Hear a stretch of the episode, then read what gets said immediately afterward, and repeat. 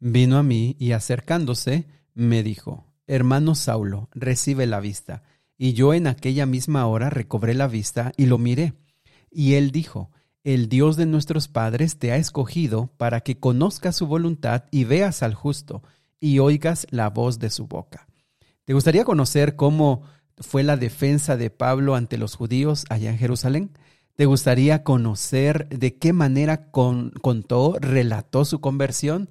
Pero sobre todo y más importante, ¿te gustaría saber cómo ha actuado el Espíritu Santo en esta, en esta ocasión? Bueno, quédate con nosotros y estudiemos juntos Hechos capítulo 22.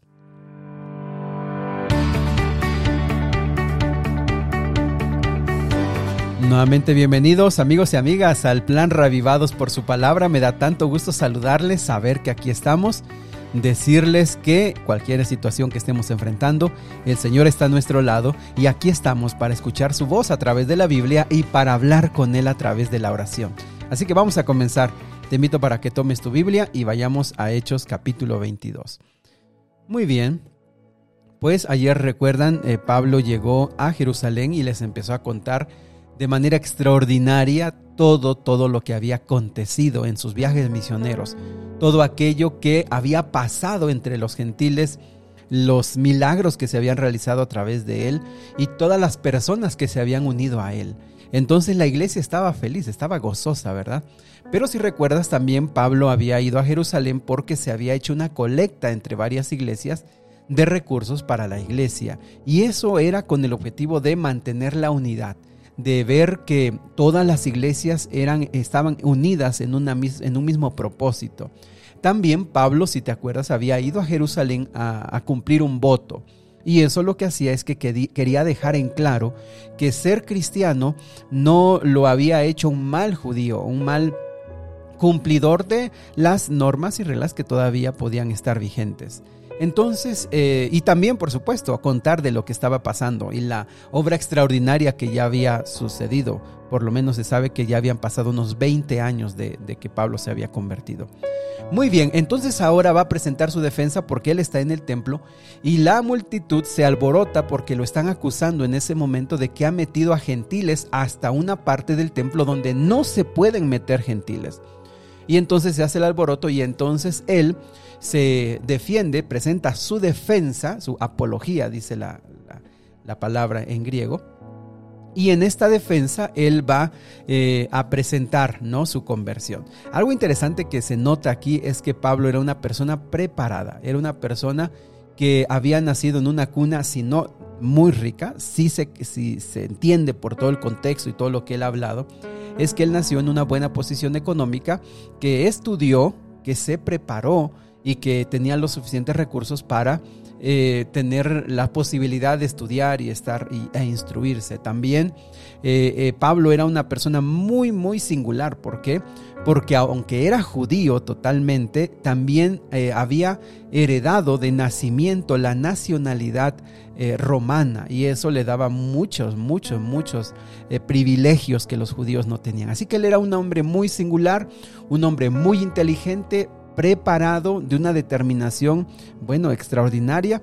Así que Dios lo escogió y, creo que desde aquí nosotros podemos ver cómo la Biblia nos está presentando que Dios escoge a personas, voy a decirlo así, tan simples como pescadores que no tienen estudios, no tienen preparación, no tienen habilidades desarrolladas, pero como Pedro, como Juan, que sabemos fueron grandes líderes, hombres piadosos, que a través de ellos se hicieron eh, milagros y miles también de personas fueron convertidas.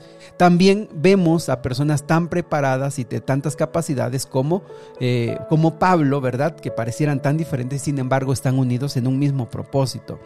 Y creo que amigos, esto es bien importante. Nosotros, todos nosotros tenemos un lugar en los, en los propósitos de Dios. Todos nosotros tenemos un lugar eh, en su rebaño para cumplir su voluntad. Así que no cuando estamos en Cristo no debemos compararnos, ¿verdad? Y decir quién es más, quién es menos, a quién darle más lugar, porque es esto, aquello. Todos de, lo, de donde nosotros venimos, del contexto que salimos, el Señor toma lo mejor de nosotros y por supuesto Él nos transforma y a través del Espíritu Santo nos capacita para desarrollar talentos y habilidades para que sean de beneficio, ¿no? Y eso lo estamos viendo aquí en, en, en Pablo, cuando vemos aquí del versículo 1 al versículo 5, cómo él se describe judío, nacido en Tarso, criado en Jerusalén, instruido a los pies de Gamaliel, que fue uno de los más grandes maestros de, del judaísmo en Jerusalén, y muy estricto eh, conforme a la ley de nuestros padres, celoso de Dios. Y vean, cuando ustedes analizan la forma en la que Él se dirige al pueblo, lo van a ver de una manera muy educada, muy cuidadosa para no levantar prejuicios, para no, no levantar problemas innecesarios. Él se dirige de una manera, miren, bien, bien, bien mm, cuidadosa, pulcra, eh, podemos decir quirúrgica, ¿verdad? Para que pueda presentar el mensaje sin levantar, sin levantar problemas innecesarios. Entonces Pablo aquí se presenta y empieza a contar, ustedes lo pueden ir viendo, cómo él relata, cómo persiguió a la gente, porque era celoso, de acuerdo a lo que en ese tiempo él creía, y cómo persiguió hasta la muerte a gente y cómo estuvo pidiendo cartas y fue hasta Damasco, ¿no? Entonces aquí él está contando su historia antes de conocer a Jesús. Ahora, pero el versículo número 6, él cuenta que ya cerca de Damasco, lo que ya estudiamos, ¿se acuerdan cómo se encuentra con Jesús que le dijo, ¿por qué me persigues? Versículo 8 y dice que Pablo respondió, ¿quién eres? Y él dijo, yo soy Jesús de Nazaret a quien tú persigues. Y entonces los demás se espantaron, pero no entendieron lo que la voz decía, quedaron también alucinados por, por ese resplandor. Y entonces él se levantó, se fue y hasta que llegó un hombre eh, que se llama Ananías, que también él lo describe como varón piadoso, es decir, un hombre judío, según la ley cumplidor también, pero que tenía un buen testimonio. Y entonces dice que él fue, se le acercó y le dijo, Saulo recibe la vista.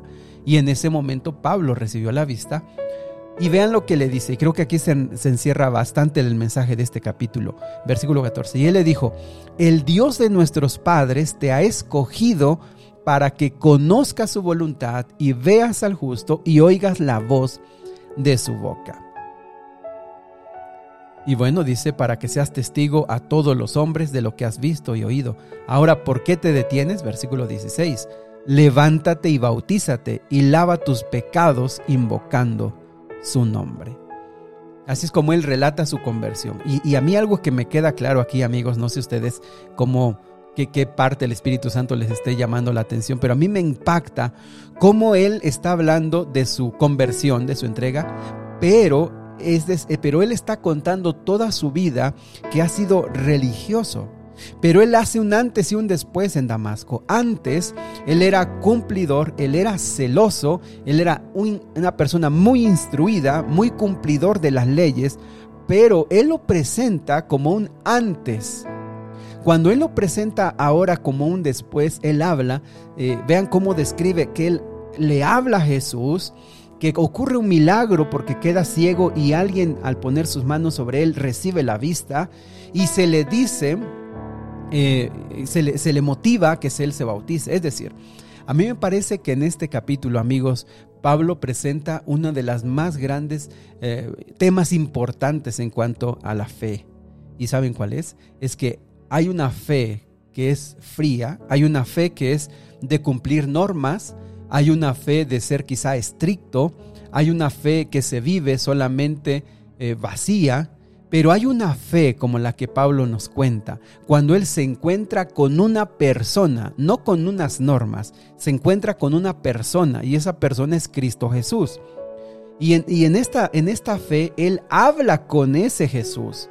Y en esta fe, cuando él se encuentra con Jesús, en esta fe, él escucha mandatos, pero mandatos que tienen sentido hacia Jesús.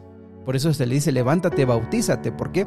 Porque te vas a bautizar para estar perdonado de tus pecados hacia Jesús y relacionarte con Jesús. Amigos, hay dos formas de vivir la fe. Hay dos formas. Independientemente de dónde estés y de qué religión profeses, hay dos maneras. Hay una manera vacía, sin vida, y hay otra manera en la que el centro es nuestro Señor Jesucristo, donde Él también te va a pedir cosas por hacer, donde Él también te va a pedir cosas que tienes que hacer, pero tienen una vida y tienen un sentido. Y vean el versículo 14, me parece que hay que subrayarlo. Vean, dice, Él dijo, el Dios de nuestros padres te ha escogido para que conozcas su voluntad. Y amigos, así como Pablo fue escogido, también el Señor esta mañana te dice a ti, tú has sido escogido para que conozcas su voluntad. Es decir, Pablo creía que tenía un propósito su vida, Pablo creía que tenía sentido su vida, Pablo creía que perseguir a los cristianos, que ser celoso en su religión era el sentido de su vida. Pero ahora Dios le dice, te voy a mostrar realmente cuál es mi voluntad, cuáles son mis planes, cuáles son mis propósitos. Y amigo Dios te dice esta mañana, yo te he escogido a ti para que tú conozcas mi voluntad y para que tú realmente cumplas lo que yo quiero que tú hagas en esta vida, en esta tierra. En segundo lugar dice, para que veas al justo. Si te acuerdas la palabra el justo o justo se refiere en, en el libro de los Hechos a Jesús dice que para que hables con, Jesús, eh, ve, él dice, Dios te ha escogido para que conozcas, te relaciones, veas, camines con Cristo Jesús. Ojo amigos, Dios también esta mañana te ha escogido a ti para que entres en esa relación con Cristo Jesús. Y tercero, para que oigas la voz de su boca. Y esa expresión, la voz de su boca, tiene que ver con sus mandamientos, tiene que ver con sus normas, tiene que ver con las escrituras. Mira lo que mira cómo dice otra versión.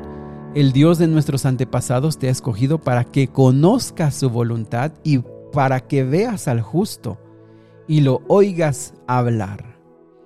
Amigos, esto Dios quiere para ti, para mí hoy que conozcas la voluntad de Dios, qué es lo que Él está queriendo hacer en tu vida, en tus hijos, en tu matrimonio, en tu vida, para que veas al justo, para que veas a Jesús, para que no sean solamente normas y letras y prácticas, sino para que tú realmente puedas relacionarte cada día, cada minuto de tu vida, te puedas relacionar con Cristo Jesús. Y tercero, para que conozcas, para que conozcas sus palabras, por eso es que estamos estudiando la Biblia, porque en ella encontramos a Cristo Jesús. En ella encontramos los consejos para nuestra vida cotidiana. Que Dios te bendiga hoy, que pases un extraordinario día y que tú también puedas hablar de un cambio en tu fe, de un antes y un después. Que tú también puedas conocer la voluntad del Padre, que puedas conocer a Jesús y puedas escuchar su voz cada día. Querido Dios y Padre, tú conoces a cada uno de tus hijos que está escuchando este audio. Tú sabes sus tristezas, su dolor, conoces sus lágrimas, conoces su desesperación. Pero yo sé que tú también los has escogido para que conozcan tu voluntad. Tú también los has escogido para que conozcan a Jesús de manera muy íntima. Y tú también los has escogido para que escuchen tu voz a través de las escrituras. Padre querido, que puedan sentir tu presencia hoy, que puedan aferrarse a ti y puedan confiar que tú estás al control, a pesar de que estamos en un mundo lleno de tantas y tantas aflicciones. En el nombre de Jesús. Amén. Que Dios te bendiga, que pases un excelente día y te invito para que sigas orando.